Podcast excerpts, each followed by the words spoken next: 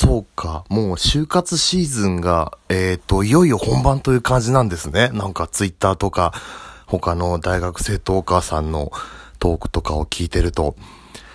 そっか。あれですよね。なんか、僕がもう大学生の時って、結構、なんていうのかな。まだそういう協定がなかったんで、前の、前の前の年の、卒業の前の前の、まあ、2年の夏ぐらいからとかからってイメージだったんですけど、今もやっぱりきっちり揃って春からって感じなんですね。なるほど。で、で、あの、このトークを上げた理由としてはですね、あの実は今、会社で人事の仕事をしてまして、採用の仕事をしてるんですよ。ねあの本当に、新卒とかで受けに来る、方の面接をやって、まあ採用とかを決めるポジションに今いて、で、その、まあ、いや結構世の学生さんとかすごく悩んでるエントリーシートとか、その面接とか、そういうのをま見る側なんですよ、今。で、その、僕大学生の時とかって、やっぱりこう初めて就活する時ってこう、ねこう学生、学校の中のその評価のされ方と、会社とかでの評価のされ方とかってやっぱり全然ね、違うってイメージがあったから、なんかこう、ね、急に自己アピールをしろって言われてもどんな風にしたら伝わるのかなとか、あとなんかすごい就活って勝ち負けみたいに思っちゃって、なんかこうライバルを出し抜くみたいな、なんか、なんかそういう得体が知れない分なんかこうよくわかんないそういうなんか焦りだったり、なんか変にこう、なんかね、勝と、勝ち負けみたいなことを考えちゃったりとか、すごいしてたなと思って。で、なんかこう、いざ自分がその先行する側になってみたら、なんかあの時学生の時こう会社の人事の人に対して思ってたことって結構勘違いが多かったなと思って。あの、よく面接対策本とかに書いてある数字を強調しなさいとか、よくなんか何人の、何人を集めてイベントをしましたとか、何冊本を読みましたみたいな、なんかそういう数字を強調しろとかになるじゃないですか。まあ、いざ人事の側になったら別にそんなの全然見ないなとか思って。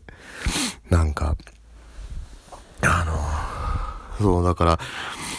なんかね、そういうこう、ほら、よくゼミでなんか何かを取りまとめてないといけないのかとか、何かのリーダーとかの経験がないといけないのかとか、思っちゃってたんですけどね、実は全然別にそんなことないんですよね。本当に、純粋に、ああ、この人、だから本当になんかどんなことをやってきたのかっていうのを本当に純粋に知りたいというか、別になんか本当にそういう、まあ勉強頑張ってきたのはもちろんだし、なんかそれ以外のそういう活動とか、まあ、活動とか、なんつうのかな、そういう、なんか、箔をつけるって意味のそういう活動をしてきましたみたいじゃなくて、なんかこういうことを面白がって、こう、どんなことを面白がって、あの、どんなことに夢中になってきたのかなみたいな、そういう話とかをすごく聞きたいなっていう感じなんですよね。で、あの、今もあれ、今も就活ってやっぱエントリーシートとかって出すんですかね？ああいうあなたを一言で表すとみたいなやつとか。ね。なんかあのー、今その、まあ人事の仕事もしながら、まあメインはそのイベントプロデューサーだったり PR の仕事とかをしてて、PR ってのがまあいわゆるマスコミさん向けとかに、そういうイベントとかやるときとかに、まあ自分の企画したイベントを、まあ取材してくださいって売り込む、まあ仕事もやっていて、で、そういう時にこう、プレスリリースっていうのを書くんですよ。こうこうこういうイベントをやります。こういうところが面白いので取材しに来てくださいみたいなのをまあまとめて、それを見てこう面白がってもらって取材に来てもらうっていうのを、まあ、あの、マスコミの各社に送るんですけど、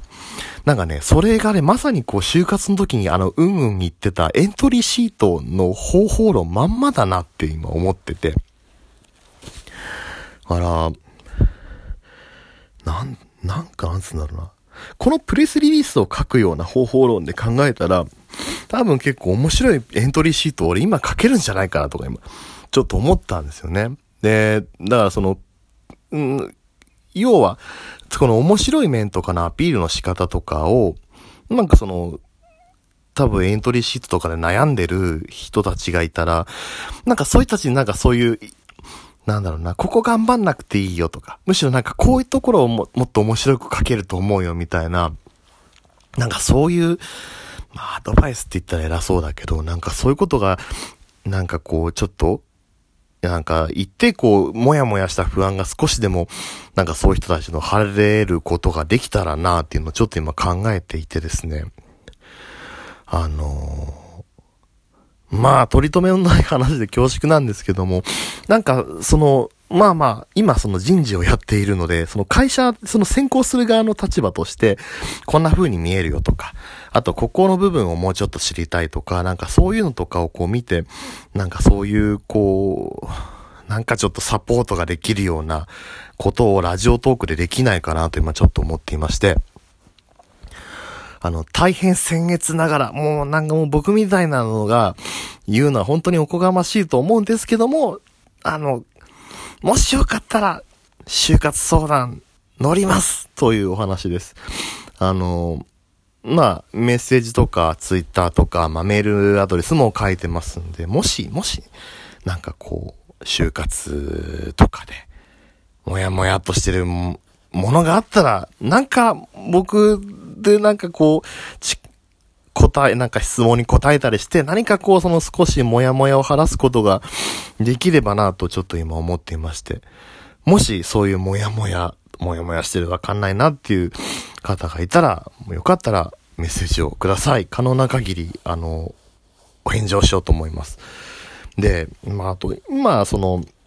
多分、このラジオトーカーさんで、まあそういう就活中の方って結構多分エンタメ系を目指してる方が多いのかなみたいな。メディア系とかね、放送系とか。で、一応今の職種も、まあ放送系、テレビの番組の、まあ僕は制作会社ですけど、だったり、あとは、あの、イベント制作とかエンタメ系の一応業界に端くれではありますが、あの、行ったりするので、そこら辺の、今の感覚というか、どんなところを面白がってるのかみたいなものが少しでもちょっと伝えられたらなと、そんなことを思っております。もし、あの、そういうモヤモヤしてる人がいたら、よかったらメッセージをください。でも本当にわかんないね。なんか、うん、どうしていいかわかんない時一番なんかこう浮き足立ちますよね。しかもなんかその、就活なんかね、こう人生決まっちゃうみたいな気持ちになっちゃったりするから、かね、なんかわかりますよ。なんかあの、なんかすごい不安な感じ。ねでも意外とほら、そういう、でも自分のいいところいきなり自分で言えって言っても難しいですよね。だから意外とそういうのって外から、他の人から、まあ友達とかもそうだと思うけど、なんかこう言ってくれた時とかに、あの意外と他の人から言ってもらえた方がわかるんじゃないかな、みたいな。そんな気がね、ちょっとしています。のでね、なんか、もし力になることができたらなれればと思っております。メッセージお待ちしております。